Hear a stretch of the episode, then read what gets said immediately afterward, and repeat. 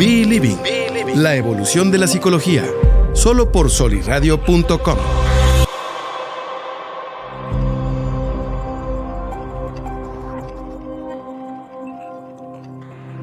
Feliz año nuevo.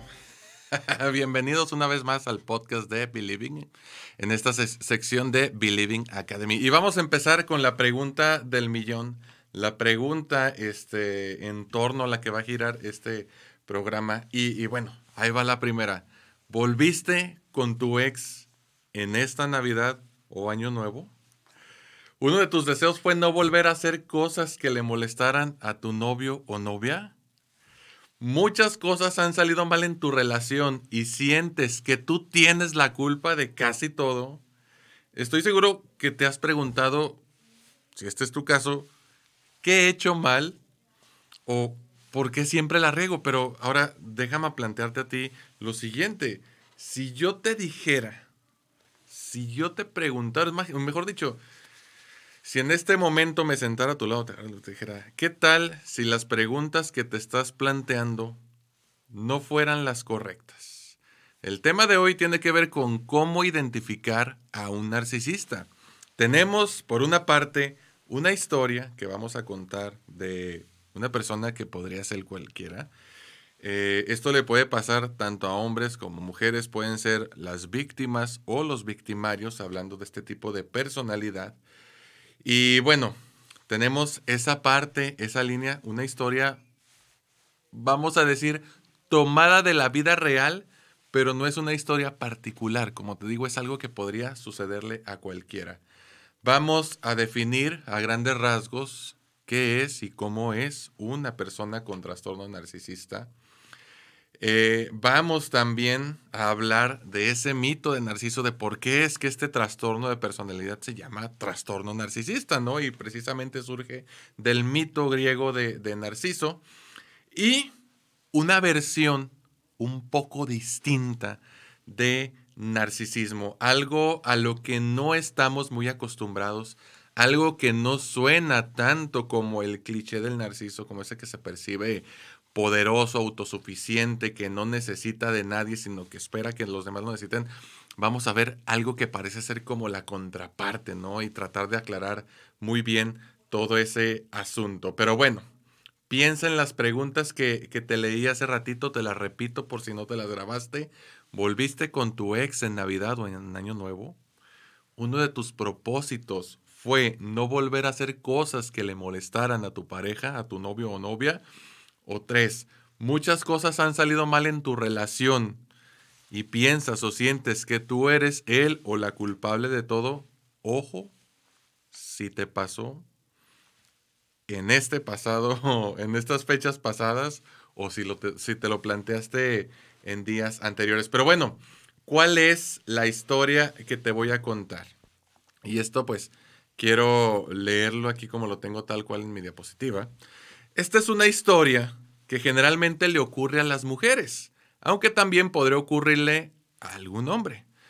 Entendamos que los trastornos de personalidad tienen una explicación multifactorial, es decir, que no se deben, este, como pudiéramos pensar, únicamente a afecciones este, fisiológicas o neurológicas, a traumatismos cronoencefálicos. No, generalmente los trastornos de personalidad tienen que ver sí con eso, pero también con otros factores como los sociales, los familiares, los factores ambientales, etcétera, etcétera, que vendrían a ser como los desencadenantes. Entonces, a la hora de hablar de un trastorno de personalidad, tenemos que tomar muy en cuenta el ambiente.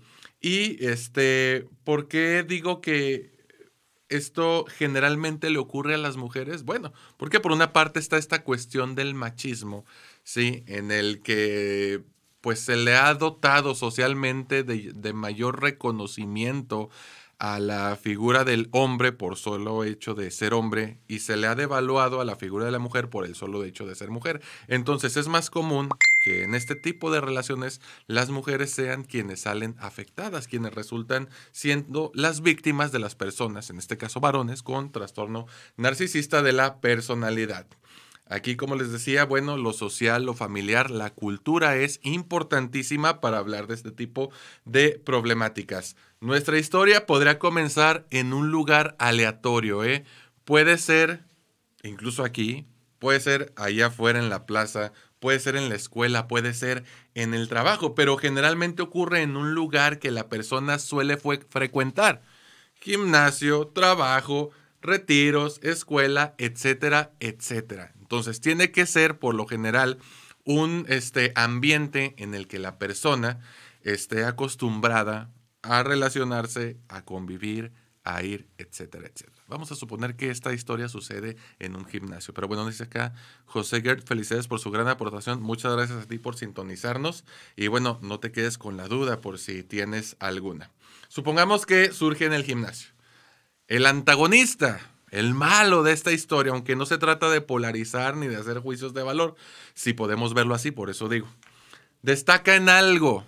No necesariamente tiene que ser bueno en todos los aspectos, pero puede ser o muy inteligente, o muy guapo, o muy mamado, o muy adinerado, o sí, puede haber un caso en el que sea bueno en muchos de los factores que socialmente se consideran importantes.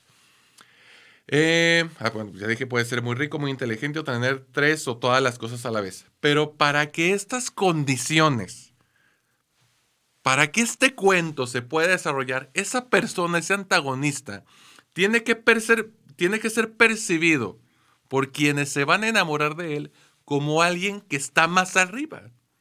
Es decir, si yo fuera la persona que se va a enamorar de un narcisista, tendría que percibirlo como más arriba de mí.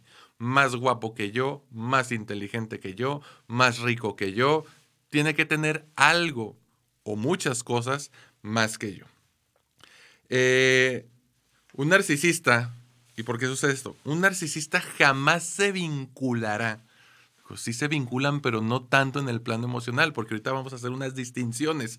Jamás se vinculará con alguien a quien perciba igual o superior a él. Siempre va a escoger a alguien que esté por encima. Eso es algo importantísimo. Un narcisista no se vincula realmente, es decir, no se enamora. Lo que quiere tampoco es que lo amen, de hecho, sino que lo deseen. Él necesita ser deseado en primera instancia y ya más en profundidad, pues hay una herida este, muy grande, ¿no? Pero estamos viendo ahorita los aspectos muy básicos, vamos a decirlo por de una forma, los que están un poquito en la superficie. Este, esta persona que se enamore de él, que generalmente van a ser mujeres, pero nada dice que este en relaciones homosexuales entre dos varones no pueda haber uno de ellos que sea narcisista. Claro que puede suceder, pero digo, generalmente mujeres probablemente ya hayan vivido una o más decepciones amorosas. Es decir, quien se vincula con el, con el narcisista regularmente ya vivió fracasos amorosos y está buscando a alguien que le haga cambiar esa perspectiva. ¿Y a quién creen que escoge? Pues a la persona narcisista porque lo percibe como su salvador. Entonces, ahí está el gancho.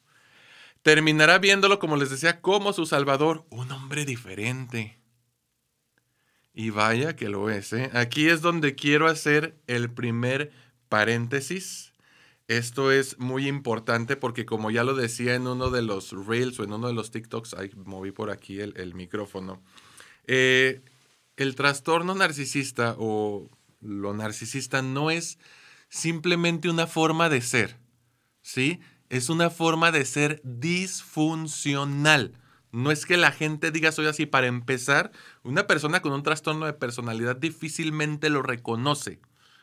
Y si lo identificara, si pudiera, tuviera la habilidad de diagnosticarse, difícilmente lo reconocería, lo aceptaría. Por eso es que estas personas este, llegan a terapia porque alguien ya les insistió mucho y dice, pues yo estoy bien, pero vengo porque ya me dijo mi mamá o mi novia o mi compañero de trabajo que viniera a terapia, etcétera, etcétera. Entonces, la Asociación Psiquiátrica Americana lo define como un trastorno de personalidad. ¿Qué es un trastorno de personalidad? Pues es cuando esos patrones que son generalmente estables a través del tiempo se vuelven muy rígidos ¿sí? muy intransigentes y muy inadaptables. Eso genera conflicto a nivel social, familiar, laboral, etcétera, etcétera. Aquí en este caso en particular, en el caso del trastorno de personalidad narcisista, hay un patrón general de grandiosidad, ¿sí? acompañado de una necesidad de admiración y una falta, pero eso es muy evidente, una falta total de empatía. Una persona con trastorno narcisista de la personalidad es generalmente incapaz de ponerse en los zapatos de las personas con las que se está relacionando. Por eso es que estas personas que se vinculan con ellos sufren mucho, porque este hombre tiene una dificultad enorme para decir, ah, mi novia, mi esposa ha de estar sintiendo feo por cómo la estoy tratando, ¿no? Algo bien importante, no se puede diagnosticar a una persona con trastorno de personalidad narcisista antes de la mayoría de edad. Sí, y bueno, aquí dependiendo del caso, porque según algunos países eres mayor de edad o a los 18 o a los 21, pero el chiste es, no puedes diagnosticar a un menor de edad con trastorno narcisista de la personalidad. Se puede hablar de rasgos, pero no de un diagnóstico como tal. Y bueno, si tú observaste en tu enamorado Piensa en estas preguntas que te hacía al inicio. Una necesidad marcada y persistente de recibir elogios y aplausos, un sentimiento de que nadie lo merece, es decir, pues yo soy mucho para ti, pero estoy haciéndote el favor de andar contigo. No te lo dice así, tal vez hay formas más sutiles o hay algunos que pueden llegar a ser tan descarados que no les importa y así lo hacen. Y lo que te mencionaba, una incapacidad muy evidente de ponerse en, tu lugar. Estas personas difícilmente establecen teorías de la mente. ¿A qué me refiero con teoría de la mente? Es suponer o imaginar o hacerse una idea de lo que el otro está pensando o diciendo. Más en el plano emocional. Pero bueno, ya hablamos un poquito de la historia ya hablamos un poquito de cómo es un narcisista según la Asociación Psiquiátrica Americana. Ahora vamos a hablar de algo bien interesante que es el mito de Narciso, ¿sí? Y este está basado pues en, en mitología griega. Narciso pues era un ser que estaba enamorado de sí mismo. Yo creo que eso es como que lo más general, ¿no? Lo que muchos este, sabemos o podemos inferir. Y Narciso, aquí es bien importante recalcar esto. Eh, fíjense cómo desde milenios antes este, ya estaba esto como que muy evidente, ¿no? Narciso es fruto de una, de una violación, una violación por parte de la personificación del río Céfiso a la ninfa Lirílope. Mientras ésta estaba entre sus olas, la personificación del río Céfiso violó a la ninfa y de esa relación, de esa violación, mejor dicho, es producto narciso. Pero bueno, vamos a ponerle una pausa aquí para aprovechar e ir a un corte y volvemos rapidito. ¿Qué tal? Soy Oscar Parra y te invito a que escuches Fútbol Descafeinado todos los jueves a las 11 de la mañana en vivo por solirradio.com. Trataremos la actualidad del fútbol mexicano e internacional, eso sí, sin análisis engorrosos ni aburridos. Recuerda, el fútbol sin cafeína sabe mejor. Fútbol descafeinado. Entra a solirradio.com y conócenos. Suscríbete en Spotify.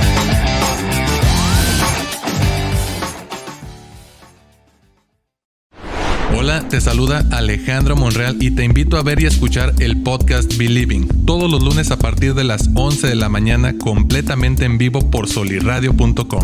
Aquí trataremos temas importantes como psicología, salud mental, relaciones de pareja, niños, adultos, familias, trabajo, escuela, etcétera, etcétera. Quédate con nosotros, somos los especialistas, somos Believing, psicología en evolución. Entra a solirradio.com y conócenos. Suscríbete en Spotify.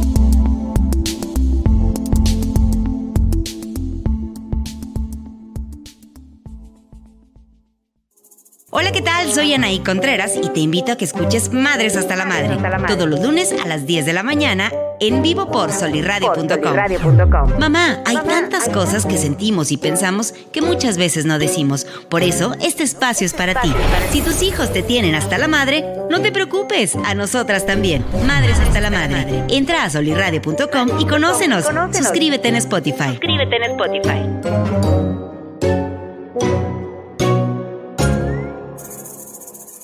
Thank you.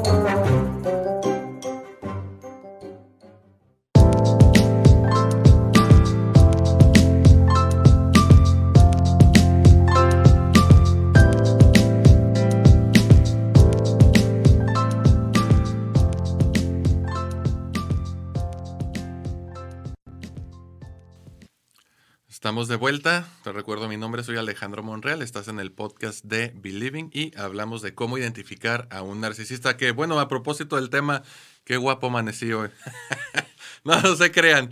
estábamos hablando del mito de Narciso y les decía, bueno, la generalidad que todos sabemos, enamorado de sí mismo, este personaje mitológico, producto de la violación que lleva a cabo la personificación del río Céfiso a la ninfa Lirílope. Eh, después de ser atrapada entre sus olas, ¿no? Eh, ¿Qué hace Lirílope después de la violación que sufre a, manos o a olas, diríamos, de, de Céfiso? Va y consulta al adivino Tiresias, ¿sí? Este mismo que... Eh, ay, ¿cuál, ¿cuál es la palabra? Profesó, no, profesar no. Este mismo que le dice a los padres de Edipo el, destino que les esperaba, ¿no? Entonces, la pregunta que le hace el Lirílope al sabio Tiresias es si su hijo Narciso llegaría a viejo. Y Tiresias le responde, algo bien interesante, pero que el Lirílope no entiende hasta que la profecía se cumple.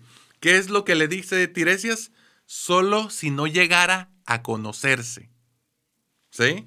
Esto pues deja confusa a la ninfa, ¿no? Y no lo entiende, como les decía hace ratito, hasta que la profecía termina con, por cumplirse. Llega Narciso y sigue creciendo en tamaño, pero por, su, por supuesto en belleza, a los 17 años. Y para esa edad ya traía a todo el mundo atrás de él. Hombres y mujeres le rogaban por su amor, le rogaban porque los pelara. Sí, casi, casi este, un, ¿cómo se llama? Un palazuelos cualquiera, ¿no? Tanto así que otra ninfa, Eco, se enamora también de él. Pero ¿qué creen?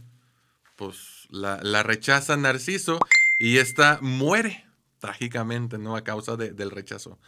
Todos, todos, sus enamorados, aquellos a los que rechazó, pues ya enojados y decepcionados porque Narciso no los pelaba, van y se quejan con los dioses y les piden que le impongan un castigo justo a Narciso para que deje de portarse tan sangrón porque no les hizo, hizo caso. Entonces dicen este, los dioses, fíjate, pues tienen razón todos estos que se vienen a quejar. Narciso es muy mamón y pues le vamos a dar su merecido castigo, ¿no? Y deciden aplicar justicia. Pero bueno, vamos a contar esta parte que es como que la más trágica. Un día llega Narciso a descansar a una fuente que se describe ahí en la mitología como una fuente virgen, un lugar al que nadie se había acercado, ni siquiera los mismos rayos del sol. Al ir y beber, ¿qué creen que pasa? Narciso mira su propio reflejo en el agua y conoce su propia imagen. Aquí se empieza a cumplir la profecía que hizo Tiresias cuando Lidíope lo consulta, solo si no llegara a conocerse. Entonces, se asoma Narciso al río cuando va a beber agua y dice, ah, caray. Y pensando que es una imagen real, dice, se queda tónico, qué guapo está este hombre, ¿no? Y pasmado se queda contemplando ese reflejo que ve ahí. De hecho, hay este, incluso pinturas, ¿no? De diversos autores en las que Narciso está atónito y ensimismado, bueno, no ensimismado, concentrado en el reflejo hermoso que ve, pensando que es otra persona. Perdón. Eh, luego de ese deleite visual ante su propia eh, imagen, ¿qué creen que hace? Decide besarla. Pero después, cuando intenta dar el beso, mm, se da cuenta que esa otra persona no es otra más que su propio reflejo. Y, luego, este, pues, eh, empieza a frustrarse, ¿no? Porque no puede darle el beso pero eh, dice, por favor, sal del, sal del lago, sal del riachuelo y permíteme que te bese. Esto frustra demasiado a Narciso. Pero le rogaba y lo hacía con tanta ambición y frustrado porque esa imagen que él veía en el, en el lago no salía y no lo besaba.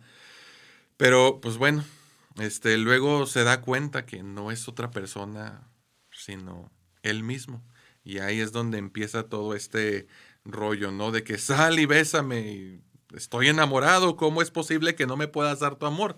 Le está pasando lo mismo que le sucedió a las personas que él rechazó, que le rogaban por su amor y Narciso los despreciaba. En este caso era Narciso que estaba rogándole a su propio reflejo en el agua que saliera y le diera su amor, pero no era otra persona más que su propio eh, reflejo viéndose en el agua. Decepcionado, Narciso piensa en la muerte, pero con ello también piensa en que si él muere desaparecerá la imagen que está reflejada en el lago y esto le genera todavía más frustración. Entonces llora y la primera lágrima cae en esas aguas y el, el, agua se oscurece, ¿no? Se pone turbia y el reflejo desaparece y este Narciso le ruega, como lo hicieron las demás personas, que no lo abandone que no lo abandone porque no puede vivir sin esa imagen que él veía en el agua. Entonces le pide lo deje por lo menos con, contemplarse, no te vayas, por lo menos déjame seguir viéndote, ¿no? Y en su desesperación se golpea el pecho, ¿sí? Y el pecho enrojece hasta que llega un momento que cuando el agua se calma, Narciso pudo verse de nuevo y no resistió más, ¿sí? Se vuelve a ver, pero ya con el pecho rojo con las heridas que él mismo se había ocasionado y al verse se derrite y se desgasta de amor. Y le dice lo mismo que le dijo Eco cuando éste la rechazó. ¿Por qué huyes? ¿Por qué huyes de mí? No me abandones. Y esas fueron las últimas palabras de Narciso según el mito, según la tragedia este que nos cuentan los griegos, ¿no? De ahí es que los, los psicoanalistas, principalmente Sigmund Freud, hablan, a partir de esto lo utilizan como metáfora para explicar, o bien, una parte normal del desarrollo, así como lo hace con el complejo de Edipo, pero también para hablar de una estructura de personalidad disfuncional. Esto no lo hace propiamente Freud, sino que lo complementan los teóricos, los psicoanalistas posteriores. Estamos checando acá a ver si no hay más comentarios. Anímense a preguntar, esto es lo que enriquece. Entonces, básicamente, amigos, chicos y chicas, este conflicto, este tipo de relaciones es, si lo pusiéramos en frases, es el me automamo, soy mi propio fan. Decía, digo, decía un conocido vulgar, me decía, ay, cómo estoy guapo, quisiera cogerme, ¿no? Yo solo. Eso siente el narcisista, ¿no? El me automamo contra el déjame amarte. Como esa canción de Intocable, ¿no? Que dice, déjame amarte con locura, no, con ternura, perdona todas mis locuras, déjame amarte con pasión. Ya aprendí bien la lección. Esta es una canción de despecho. Bueno, aquí supongo yo, ¿verdad? Porque en el video se deja ver que el vato comete un error y le está rogando a la morra que lo perdone. Pero si lo trasladamos a este ejemplo de una persona vinculándose con un narcisista, obviamente como en el mito de Narciso, la gente le implora a este tipo de personas que, le, que les permitan amarlo, ¿no? Dame chance. Yo quiero que seas tú quien me ame a mí. Pero al narciso no le interesa. Lo que le interesa al narciso es precisamente lo que está haciendo esa persona. Rogándole. Quiere ser objeto de deseo. Por eso, cuando el narciso descubre que ya no es importante para la persona que antes le rogaba, viene esa herida, ¿no? Entonces, no lo puede tolerar, es sumamente angustiante, es sumamente doloroso. Entonces podemos decir que sí, el narciso sufre, pero muy internamente. Y yo creo que a veces pudiera ser que no se comparara ese sufrimiento personal con el daño que ocasiona, porque sí puede ser este, muy caótico. Hablamos que hay cierto tipo de personas que se vinculan con el narcisista. Pueden ser personas con personalidad dependiente, personas con personalidad histriónica, etcétera, etcétera. Pero bueno, continuando con la historia con la que habíamos comenzado, ya dejamos un poquito de lado el mito de Narciso. Aquella chica, fíjense bien, y esto lo ponía en la imagen que compartí ayer para promocionar el programa de hoy. Aquella chica descubre que el hombre perfecto en realidad no quiere estar con ella, que es ella la que quiere estar con él. ¿Sí? Entonces, no, imagínate ese dolor. Es más lo que yo quiero estar contigo de lo que tú quieres estar conmigo. Yo creo que, pues cala, ¿no? Se supone que es recíproco, pero aquí te das cuenta de que el intercambio no está siendo justo. Ella lo busca con insistencia, mientras que él tiene más excusas que tiempo. Ya estamos hablando de ejemplos de la vida real. Generalmente está ocupado con cosas del trabajo u otros asuntos o simplemente no le quiere dar ninguna explicación. Fácil. En su lista de descubrimientos, esta chica tiene anotado que su narciso no tiene ojos solo para ella.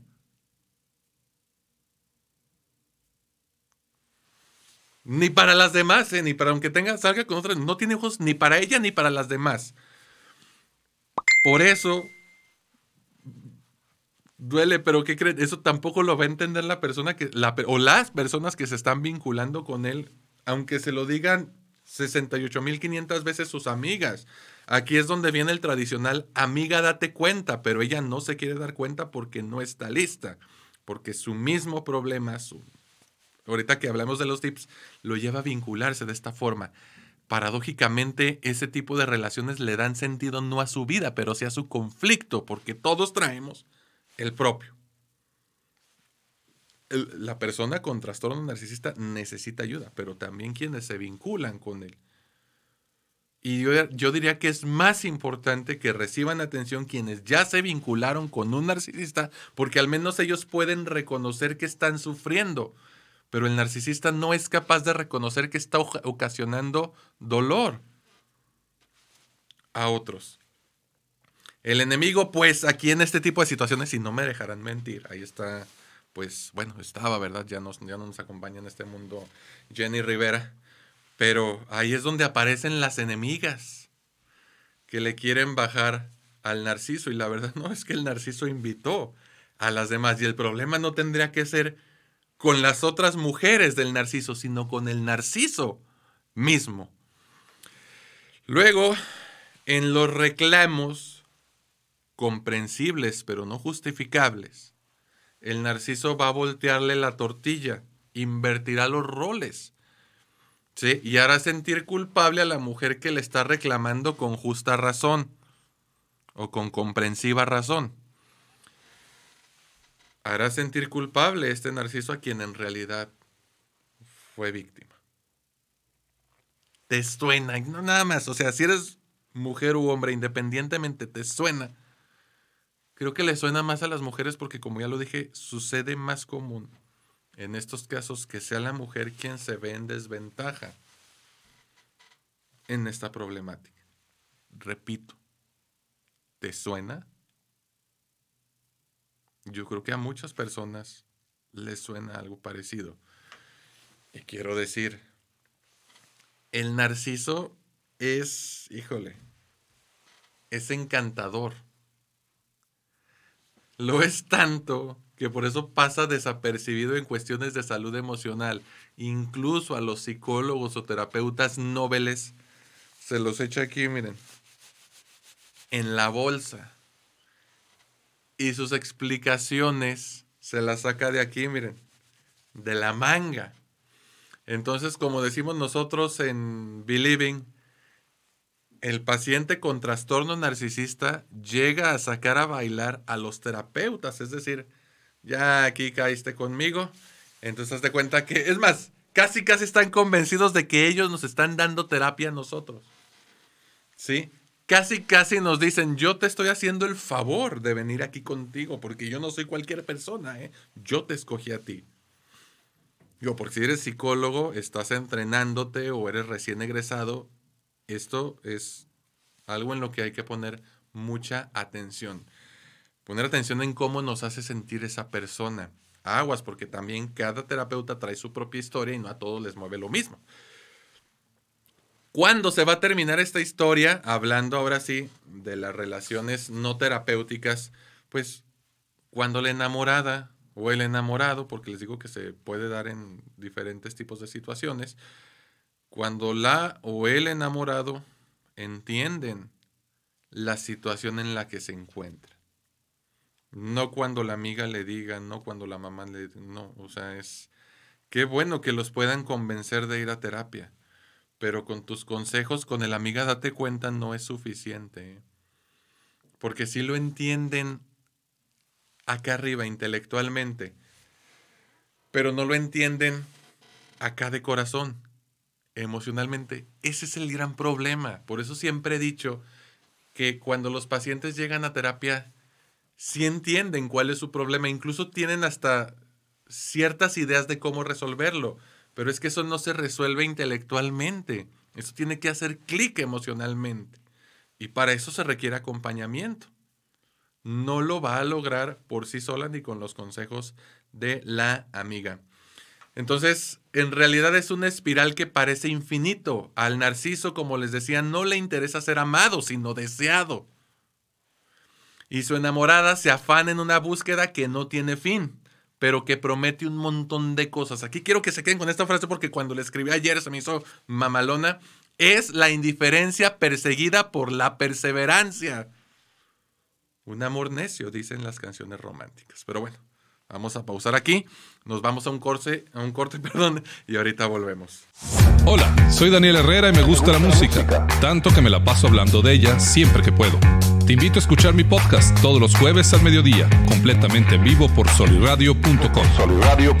Te prometo que tus gustos musicales no serán los mismos después de escuchar lo que mis invitados y yo tenemos que decir. Musicology, el podcast que critica tus gustos musicales. Entra a soliradio.com y conócenos. Suscríbete en Spotify. Suscríbete en Spotify.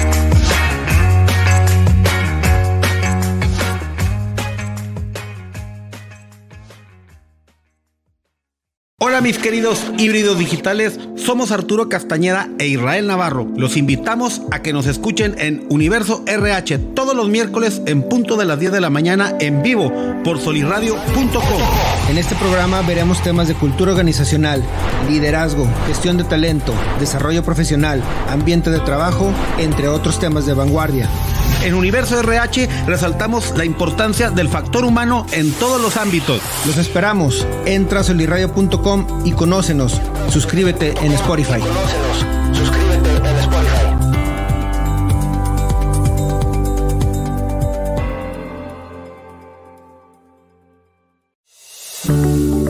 Hola, te saluda Rocío Juan Marcos y te invito a que escuches Se Balance, el, podcast, el, podcast, todos los miércoles a las 11 de la mañana, completamente en vivo por solirradio.com, donde encontrarás contenido que te puede nutrir de forma integral, abarcando temas de tu cuerpo, mente y espíritu.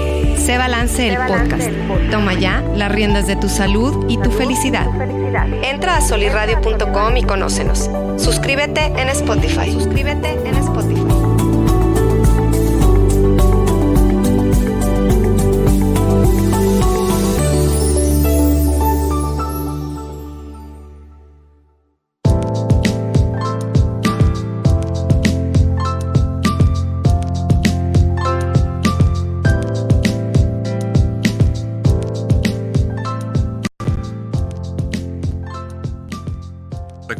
Soy Alejandro Monreal, estás en Believing y hoy hablamos de cómo identificar a un narcisista. Estábamos cerrando con esta frase matona. Eh, bueno, por cierto, aprovecho para agradecer a José Giert, siempre muy interesante y con singulares temas. Me gusta y aprendo. Muchas gracias, muchas gracias, José. Este, te sigo invitando a que hagas preguntas y con toda confianza puedes sugerir temas para próximos episodios. ¿eh? Eso es lo que nos gusta, la interacción con las personas. Pero bueno, les repito la frase. Es la indiferencia perseguida por la perseverancia. La indiferencia va corriendo perseguida por la perseverancia. Nunca la vas a alcanzar, güey. O si la alcanzas, le va a valer madres. Qué triste estar en una relación como esas, ¿no te parece? Y bueno, les decía, un necio amor, dicen las canciones románticas, y luego hasta lo ensalzan. ¿no? Eh, bueno, pues eh, yo creo que tenemos eh, muchos ejemplos. Ahorita no se me ocurre una banda o una agrupación en particular, pero en la música norteña, en la música de banda, en la música pop, hay, es más, yo creo que hasta en las baladas rock hay temáticas con este estilo. Sí, pero en fin. Vamos a poner una pausa tantito ahí. Estábamos hablando del tradicionalísimo narcisista, es decir, lo que todos conocemos aunque no seamos especialistas, porque nos lo venden mucho en la filmografía, ¿no? En las películas, Hollywood tiene muchos personajes con estas características como las que acabo de, mencionar, ¿no? Incluso, eh, pues bueno, no es propiamente un narcisista como el que acabo de mencionar, digo, en estos casos eh, hay algunos que pudieran confundirse, ¿no? El, sociópata o el trastorno antisocial de la personalidad, que bueno, algunos lo, ponen en el mismo clúster, el, el psicópata, el sociópata y el antisocial, lo clasifican como lo mismo. Y hay algunas personas que hablan de narcisistas malignos, ¿sí? Como pudiera ser este Salinas de Gortari. Eh, pues estamos aquí hablando de los expresidentes, o vamos a hablar de un personaje más, este... Mm, ¿Vieron esa película de American Psycho? Pues era más este, psicópata que narcisista, pero a final de cuentas estamos hablando de una persona este, con delirios de grandeza, que siente que nadie lo merece, que difícilmente establece lazos empáticos con las demás personas y que las utiliza para sus propios fines, para sus propios intereses, ¿no? Eh, ahí está el clasiquísimo ejemplo que era más o menos de lo que estábamos hablando. Pero hay otro tipo de narciso. Y este me encanta, me fascina hablar, porque incluso si ustedes se van a, la página de Believing, www.believing.mx y chequen por ahí nuestros blogs, hay uno que le dedicamos precisamente a este, que es el narciso débil. Está chinga. Ese no lo conocemos, Alejandro. Yo soy psicólogo clínico, soy psicoanalista y no viene enunciado en ningún libro. Efectivamente, señor, tiene toda la razón. No es un diagnóstico oficial. Es más, ni siquiera es un diagnóstico. Es más bien algo de lo que hablé desde mi perspectiva, desde mi experiencia, que pudiera confundirse con otros trastornos de personalidad o que pudiera incluir. Pero ahorita les voy a explicar por qué lo considero un tipo de narcisismo y por qué particularmente lo llamé el narciso débil. En este caso, esta clasificación mía o este ente teórico conceptual que yo definí, eh, lo, lo, pongo como menos dañino para los demás. Es decir, no le hace tanto daño a la gente con la que se relaciona, sino que se hace daño particularmente a él mismo. ¿sí? Tenemos acá un comentario de Cristian. Saludos, Cristian, gracias. Excelente tema, nos dice. Eh, muchas porras nos echan por acá. Gracias, gracias. ¿Qué dicen estas personas, estos narcisos débiles? Y les va a sonar, o sea, hagan memoria, por ahí se han topado con algo así. No hay nadie más desdichado que yo. Todo mundo me quiere dañar. Tengo enemigos por todos lados. Ah, cabrón, pues has de ser tan importante, güey. Pero sí o no, sí o no, te los has topado por ahí quizás en tu circo. Es más, no vayas tan lejos. En tu propia familia. ¿Quién no tiene quizás un tío o una tía que siente que todo el mundo conspira en su contra, ya no a su favor. Digo, sería como el anticoelo, ¿no? Todo el mundo, todo el universo conspira en su contra. sí los hay.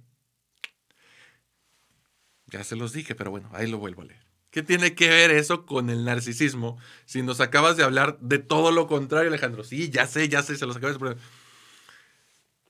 Es paradójico, pero déjame explicarte. ¿Sí? La respuesta está en el sentido que está orientada la atención. Es decir, la atención está volcada otra vez en mí mismo. Vamos a suponer que yo soy esa persona que piensa que todo el mundo está en mi contra. ¿Hacia dónde está volcada la atención? Hacia mí. Con factores y cuestiones negativas, pero hacia mí. Y volvemos a la misma cuestión que mencionaba antes. ¿Qué quiere ser el narciso? Objeto de deseo. La atención está orientada hacia él, o al menos la necesidad de la misma. Deseo que la atención esté volcada hacia acá. No importa que me chingues con que estés hablando de mí, eso es lo importante. Por eso yo soy el que sufre. Y por eso es narciso débil. No importa que digan cosas malas, que digan, porque a veces ni siquiera lo dicen. Él lo supone. Él lo crea. No importa que digan cosas malas, con que yo esté en boca de muchos, eso es lo que cuenta. Todo eso sucede inconscientemente. Porque si no hay enemigos, entonces yo empiezo a sentir angustia, dado que no me siento importante para los demás. Entonces necesito crear enemigos, porque eso me valida. No te quedarás así, ¿no? Con cara de... ¿What the fuck? Exacto. Lo que se gana aquí en este caso es la atención, o por lo menos en el plano del deseo. Deseo que la gente me voltee a ver. Y como lo he dicho antes un chingo de veces, el deseo no cambia el hecho, porque con desearlo no van a cambiar las cosas. Por lo tanto, es algo que se percibe, pero nunca se alcanza. Y vive buscando precisamente esa atención que nunca obtiene. Luego la crea, se da cuenta que no existe, la vuelve a crear, entonces hagan de cuenta que está tomando puros paliativos. Necesita urgente ir a terapia esta persona. Al igual que el narciso tradicional, el narciso débil sufre porque no tiene nada seguro y su autoestima es tan vulnerable porque es efímera y depende de la atención que reciba. No inventa por el solo hecho de inventar, sino para mitigar su miedo, su miedo al abandono, su miedo a no ser el centro de atención, su miedo a desaparecer por no ser validado, aunque sea negativamente por los demás. Y aunque su ansiedad tiene justificación, ¿sí? Este hombre no conoce una forma distinta de sentirse bien. Este hombre o esta mujer porque en este caso este, el narciso débil sí aplica, mm, yo creo que en igualdad de proporciones, tanto para hombres como para mujeres. Sí, entonces esta es la forma distinta de narcisismo de la que quería platicarles. Pero bueno, volvamos a, a lo anterior, a ese narcisismo más tradicional. Y yo creo que tú te estarás preguntando, bueno, psicólogo, ya me diste toda la información, hermano pero como se preguntaría grupo pesado, ¿no? ¿Cómo le hago? Para olvidar que una vez, pues bueno, tengo unos tips que no suplen la atención profesional, solamente son unos tipsillos. Ahí. Número uno, bien importante, haz memoria. O sea, este otra vez ya va a salir con sus loqueras. No, no, no. Haz memoria pregúntate lo siguiente. ¿Alguno de tus padres o personas que te crearon fue una figura ausente? Es decir, que sabías que lo tenías, pero que se la pasaba en el trabajo o que rara vez te hacía caso. Porque hay papás que viven en casa, pero no conviven nada con sus hijos. Es decir, hubo algún objeto, y con objeto me refiero a una persona significa para, significativa para nosotros, un objeto de deseo afectivo que vivimos persiguiendo en la infancia, buscando ese amor de papá, buscando ese amor de mamá, buscando ese amor del abuelo, buscando ese amor de la abuela, no sexualizado, repito. Aquí tenemos pues una dicotomía. ¿Cuál es esa dicotomía? Necesidad contra frustración. Yo tengo una necesidad de tener a alguien a quien querer, pero ese alguien frecuentemente se va, o mejor dicho, nunca ha estado. Aquí hay una búsqueda. Haz memoria de eso. Número dos. Te ha ido mal en relaciones o en el amor previamente, antes de conocer a una persona que más o menos te va oliendo que es de este estilo? ¿Qué significa que te ha ido mal? ¿Te has sentido invalidado o invalidada? ¿Has sentido que es más tu deseo de convivir con él que el deseo de convivir de él contigo? ¿Te sientes culpable generalmente en las relaciones? Número tres, ¿en qué te fijas cuando te vinculas con las personas? ¿En el físico, en el dinero. Todo eso es muy importante. Si este vato tiene algo que te llama la atención exageradamente, y eso tiene que ver con el número 5, ahorita me voy para allá, pero no me quiero brincar el 4. cuando te relacionas, ¿para qué te relacionas? ¿Para no sentirte solo o sola? ¿Para compartir con alguien? Aguas. Y número 5, que tiene que ver con el 3. Pon mucha atención al otro. Yo ahorita estoy viendo acá un comentario de José Gert. Cuando alguien te demuestra que no le importas, hazle caso. Sí, y tiene que ver con este número 5. Muchas gracias, José. Este, tiene que ver con el número 5. Pon atención al otro y a ti. Ejemplos. ¿Cuándo poner atención al otro? Si te ofrece todo, si te baja el cielo, las nubes y las estrellas, bandera roja, güey. Nadie te puede dar todo así de la nada. Y si te lo está dando, tiene una intención. El que da se siente con derecho de controlar aguas. Y también fíjate bien, ponte atención en cómo te sientes tú cuando estás con esa persona. Si tú sientes que ya conociste al amor de tu vida en la primera semana,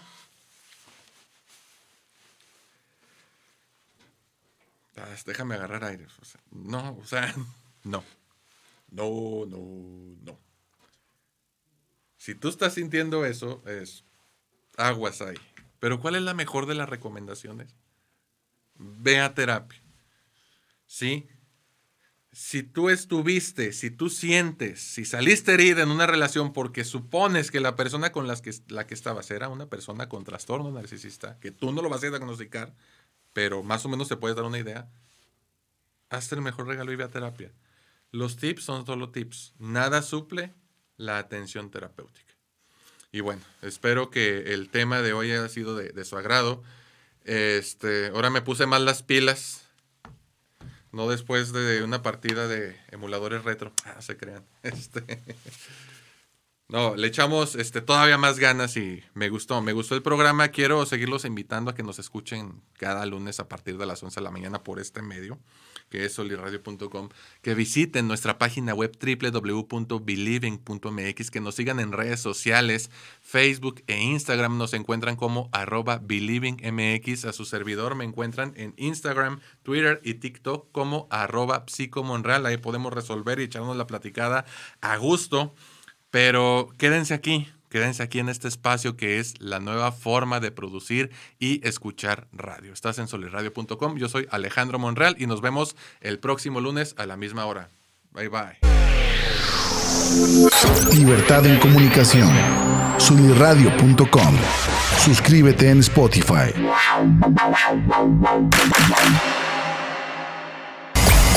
Emisión de vanguardia. Suscríbete en Spotify. Sintoniza tus ideas. Suniradio.com. Suscríbete en Spotify.